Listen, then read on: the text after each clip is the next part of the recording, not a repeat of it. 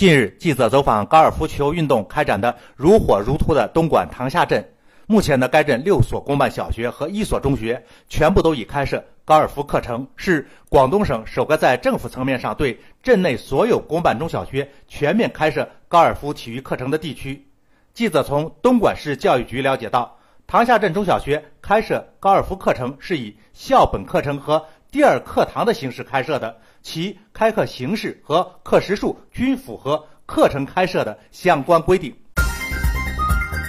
山峰说：“教育公平要体现在各个方面。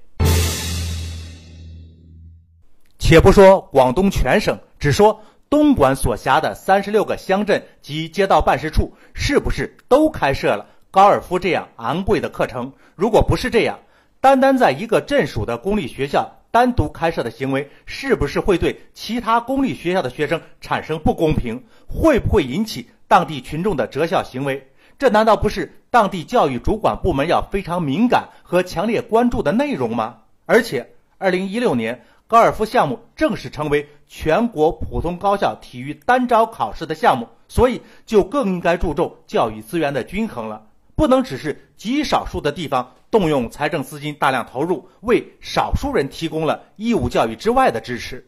公立学校不同于私立学校，它是要体现公平合理，至少要做到区域间的教育资源的均衡。这个基本理念呢，有关的主管部门要深思深悟呀。